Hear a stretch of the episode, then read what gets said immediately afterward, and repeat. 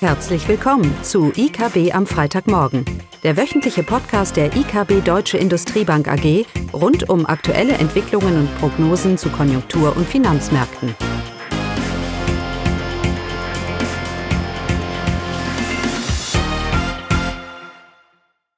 Hallo und willkommen zu IKB am Freitagmorgen, heute mit Caroline und mir, Eugenia. Ja, die Themen heute, Konjunktur in den USA und China und da geht beides irgendwie in unterschiedliche Richtungen, oder? Genau, wir fangen mit den USA an und die Daten überraschen positiv und zeigen, dass die Wirtschaft weiterhin robust bleibt. Die US-Einzelhandelsumsätze im Juli lagen über die Erwartungen und sind äh, um 0,7 Prozent zum Vormonat angestiegen. Äh, der Anstieg war stärker als erwartet ausgefallen und da die US-Wirtschaft stark vom Konsumverhalten der privaten Haushalte abhängt, wurden diese Daten jemals eine positive Überraschung aufgenommen. Ein weiteres positives Signal für die US-Wirtschaft ist die Entwicklung der Bauwirtschaft. Die läuft weiterhin stabil. Äh, der Bausektor ist sehr zinsintensiv und deswegen war auch die Sorge, dass, äh, dass mit dem starken Zinsanstieg, den wir jetzt beobachten, auch die Bauwirtschaft äh, stark nachlässt. Aber bisher sieht man nichts davon. Die Baubeginne nehmen zu um 3,9 Prozent zum Vormonat. Auch der NHB-Index, der die Stimmung auf dem US-Häusermarkt abbildet, ist, ist seit Januar stetig angestiegen. Zwar hat er jetzt am August etwas nachgelassen, liegt aber immer noch knapp im Expansionsbereich von 50 Punkten. Ja, dann positive Daten äh, kamen auch aus der US-Industrie. Da hat die Produktion im Juli nach zwei Rückschlägen in Folge weiter wieder erhöht. Im Monatsvergleich ist die Produktion um ein Prozent angestiegen und auch hier war der Anstieg stärker als erwartet äh, ausgefallen. Also insgesamt äh, zeigt sich US-Wirtschaft robust und resilient und auch der Arbeitsmarkt, also da schauen auch, schaut vor allem die, die Fed immer da drauf, äh, bleibt auch stabil. Laut äh, dem letzten Arbeitsmarkt Arbeitsmarktbericht steigt wieder die Anzahl der Beschäftigten. Zwar lässt die Dynamik des Anstiegs etwas nach, aber man kann trotzdem jetzt nicht als Zeichen der Schwäche sehen. Äh, der Arbeitsmarkt bleibt robust. Die Arbeitslosenquote ist von 3,6 auf 3,5 Prozent im Monat gefallen. Ein weiterer Datensatz, der interessant war, war auch die Inflation. Die ist im Juli leicht angezogen von 3,0 Prozent äh, im Vormonat auf 3,2 Prozent. Die Kerninflationsrate ist jedoch äh, etwas äh, zurückgegangen von 4,8 auf 4,7 Prozent.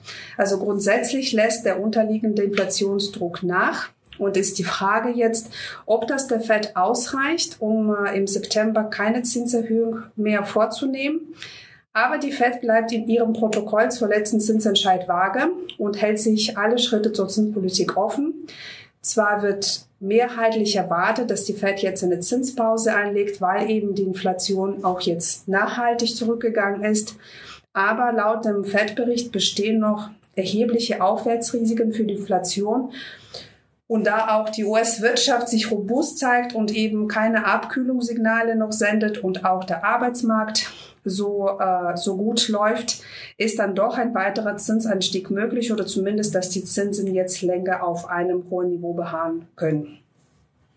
Ja, damit dann zu China. Äh, China hat auch überrascht und jetzt die ganzen Zahlen, die ich jetzt gleich vortrage, das ist genau die gegensätzliche Richtung als das, was du gerade gesagt hast. Also in China kommt die Konjunktur jetzt überraschenderweise gar nicht in Gang. Wir hatten ja auch damit gerechnet, dass China im laufenden Jahr der Wachstumstreiber für die Weltwirtschaft werden würde. Dem ist jetzt aber nicht so. Das ist aber jetzt auch nicht so, dass die Konjunktur einbricht, aber sie kommt eben nicht im Gang. Beim Außenhandel, Import und Export ist es sogar so, dass die Zahlen äh, rückläufig waren in den letzten beiden Monaten. Also das sind schon extrem negative Zahlen. Industrieproduktion im Juli ein Plus von 3,7 Prozent zum Vorjahresmonat. Hört sich gar nicht so schlecht an, ist aber im Monatsvergleich war das nur eine Stagnation und das ist natürlich für die chinesische Wirtschaft auch nicht zufriedenstellend.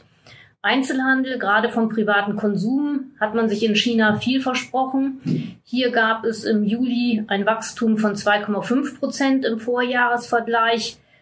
Ähm, erwartet hätte man eigentlich 10 Prozent, also jetzt nicht für diesen Monat, aber grundsätzlich hätte man mit Wachstumsraten um die 10 Prozent im laufenden Jahr gerechnet. Probleme gibt's immer noch beim Immobiliensektor. Der hatte ja zeitweise mal Stabilisierungstendenzen gezeigt. Jetzt aber in den letzten beiden Monaten schwächelt er wieder. Immobilienpreise sinken wieder verstärkt und Baubeginne ebenfalls. Und der Bausektor macht 20 Prozent des, äh, der Wirtschaft aus in China. Das ist dann natürlich ein wichtiger Treiber, der jetzt fehlt und in den vergangenen Jahren, Jahren ja immer sehr viele Impulse gegeben hat. Und es gibt erneut Sorgen über Schieflagen von Immobilienfirmen oder Immobilieninvestoren. Und das führt natürlich auch zur Nervosität, insbesondere an den Finanzmärkten in China. Also die erhoffte Belebung auch für Deutschland und die Weltkonjunktur, ähm, die bleibt aus und Impulse sind jetzt auch im laufenden Jahr erstmal nicht zu erwarten. Die chinesische Zentralbank hat nun reagiert und hat am Dienstag ihren ihren, ihren relevanten Steuerungssatz um noch weitere Zinssenk Zinssätze gesenkt, leicht um 0,15 Prozentpunkte. Und das war jetzt schon etwas überraschend. Damit hatte man nicht unbedingt gerechnet. Denn gegen eine Zinssenkung in China, also ganz im Gegensatz zu dem, was, was wir hier in Europa und in den USA sehen, äh, gegen eine Zinssenkung hat hier gesprochen einmal die schwache Währung, also die zur Schwäche jetzt tendiert, dass die durch diese Zinssenkung noch mehr unter Druck gerät, weil eben der Zinsunterschied zu den USA und zu denen in Europa ja vergrößert wird und damit erhöht sich auch der Kapitalabwanderungsdruck. Zudem sind die Zinsen in China äh, bereits sehr niedrig, so dass dann eben auch fraglich ist, ob eine Zinssenkung überhaupt irgendwie Impulse für die Kreditnachfrage bringen kann. Das kennen wir ja auch aus der Eurozone. Ähm, expansive Geldpolitik ist äh, weniger wirksam als jetzt aktuell die restriktive. Veranlasst äh, zu, zu dieser Zinssenkung hat wahrscheinlich die Zentralbank eben die Inflationsdaten in China auch ganz im Gegensatz zu dem, was wir in den USA und in Europa sehen. Im Juli gab es hier eine Inflationsrate in China von minus 0,3 Prozent. Und das ist äh, jetzt äh, natürlich Deflation und das möchte man in China auch verhindern, dass sich das überhaupt breit macht.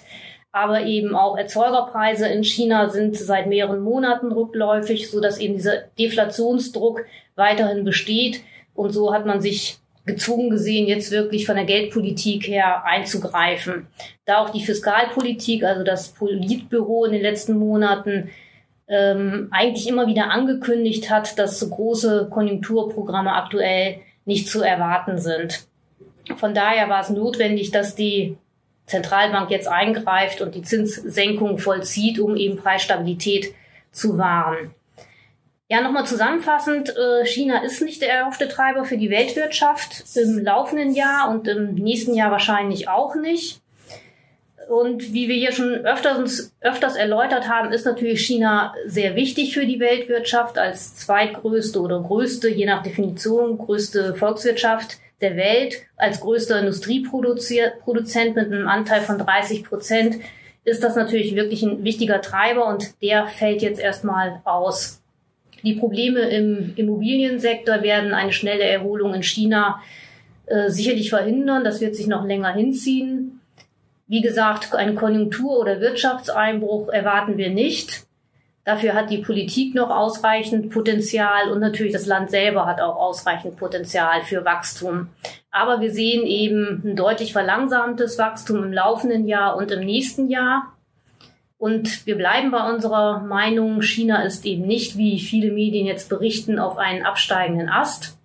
Wie gesagt, das Wachstum kommt nicht in Gang und fällt deutlich schwächer aus in den früheren Jahren. Und das alleine reicht natürlich schon aus, um die, die Weltwirtschaft zu bremsen und insbesondere die deutsche Wirtschaft auch zu bremsen. Das wird für die deutsche Wirtschaft sicherlich auch nicht ganz einfach werden. Und zu dem Thema werden wir sicherlich nächste Woche dann berichten. Ja. Das war's für diese Woche und tschüss. Tschüss.